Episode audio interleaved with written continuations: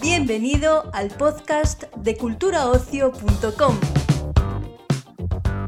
Te presentamos una nueva entrega del podcast de Cultura Ocio, el portal de noticias sobre cine, series, literatura y ocio en general de Europa Press, en el que te ofrecemos una breve entrevista con Juan Diego Boto. El actor llega a las pantallas gracias al estreno de El Escuadrón Suicida bajo la dirección de James Gunn y donde interpreta a Silvio Luna, el dictador de un pequeño país insular llamado Corto Maltés ubicado en Hispanoamérica.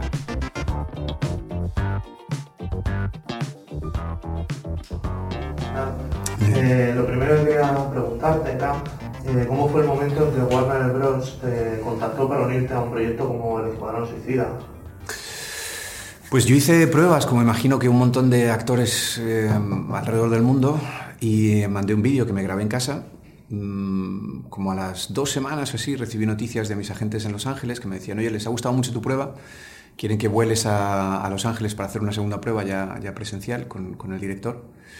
Y el día antes de volar para allá a hacer esa segunda prueba, llamaron de Warner y dijeron, oye, que no hace falta que haga segunda prueba, que James Gunn la ha visto otra vez y que el personaje es suyo. Y así fue. Y eh, quería preguntar también, en la película interpretas a Silvio Luna, que es un dictador que quiere convertir su país en una potencia mundial. Eh, ahora que se habla tanto de polarización y populismo, ¿te has inspirado en alguna figura real a la hora de construir tu personaje? Bueno, desgraciadamente eh, la película, como sabes, sucede en una isla imaginaria del, de Sudamérica que se llama Corto Maltés, que es un lugar de referencia para los fans de, de cómics de DC. Eh, y como te decía, desgraciadamente en Latinoamérica no tenemos que estrujarnos mucho las meninges para encontrar referentes de dictadores en los que poder inspirarnos. ¿no? Eh, o sea que esa parte del trabajo, digamos, no fue complicada. Referentes me sobraban. Eh, la singularidad quizá de Silvio Luna es que eh, bueno, se supone que tiene que ser un tipo con mucho encanto, que al principio incluso se genere la duda de, bueno, a lo mejor no es tan malo, a lo mejor quiere convertir su país en algo digno y decente, ¿no? Eh, y de hecho fue ese el camino que me propuso el director. Pero los referentes, desgraciadamente, no me sobraban. Mm. Eh, te quería comentar también, eh, porque la película llega en un momento en el que los cines luchan por recuperar público tras el cierre por pandemia.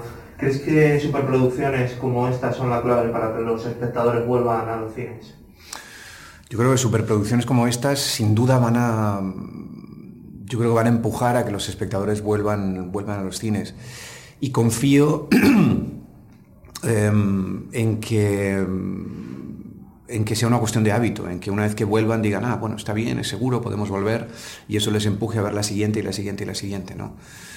Es evidente que, los, que todo cambia, que los uh, gustos de los espectadores cambian, que la naturaleza del mercado cinematográfico audiovisual cambia, eh, que bueno, las formas de consumir audiovisual han cambiado, pero sería una pena para mí que se dejara de, de ver cine en salas porque esa maravilla del, del, fenómeno colectivo de compartir con una serie de desconocidos cuando se apagan las luces, esa película es eh, la forma ideal de, de, ver cine, ¿no? más allá de la pantalla, que está eh, las dimensiones adecuadas, con el sonido adecuado y todo eso. ¿no?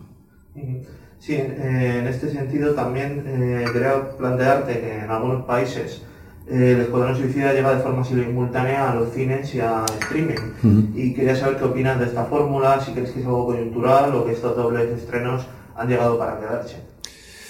Pues la verdad es que no lo sé. A mí me sorprendió cuando, cuando vi la decisión de, Warner, pero entiendo que será una decisión que está muy meditada y que se corresponderá con, con los estudios que habrán hecho de, del comportamiento de las audiencias. ¿no?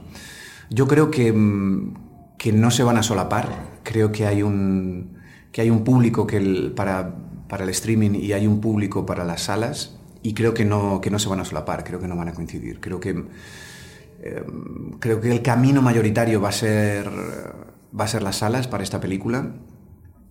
Por otro lado, creo que sea, en muchos lugares se va a estrenar en, en IMAX, eh, o sea, está rodado para verse también, yo creo que la forma de disfrutarlo eh, en su totalidad, en su plenitud, es, eh, es la sala, ¿no? Pero, pero creo que el público que la vea en, en streaming la va a disfrutar también. Evidentemente no es lo mismo una pantalla pequeña que una pantalla grande, ¿no?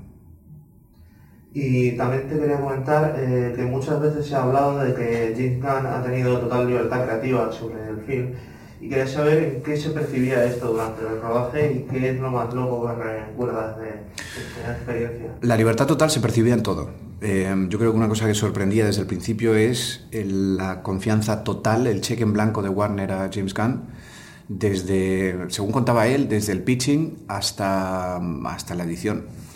Eh, él pudo desarrollar el guion que quiso desarrollar, contratar a los actores que quiso contratar, hacer los sets que quiso hacer, la violencia mm, en algunos momentos extrema que quiso usar, em, y tuvo total libertad. Él es un tipo muy singular em, que crea un ambiente maravilloso en el set, maravilloso.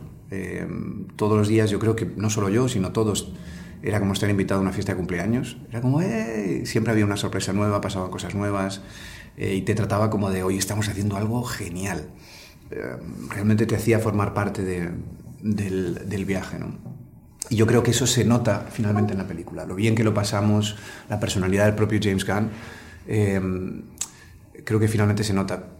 Por contarte una anécdota para intentar reflejar cómo es este hombre, había una serie de actores europeos que estábamos allí, que coincidió en, en, el Día de Acción de Gracias en Estados Unidos, que estábamos allí, y como evidentemente los europeos no tenemos nada que celebrar en el Día de Acción de Gracias, eh, pues nos invitó a su casa para que estuviéramos con su familia, porque él pensaba, coño, es una fiesta tan tradicional, no se pueden quedar solos. Eh, no tenía ninguna necesidad de invitar a tres actores, eh, había un irlandés, una portuguesa y yo, que estábamos allí en su casa con su familia para que no nos quedáramos solos en el Día de Acción de Gracias. Bueno, es este tipo, que tiene 300 millones de Warner para hacer una película y que se acuerda de, hostia, estos tres muchachos se van a quedar solos, que vengan a mi casa. Ese es James Gunn. Pues muchas gracias. A ti, un placer.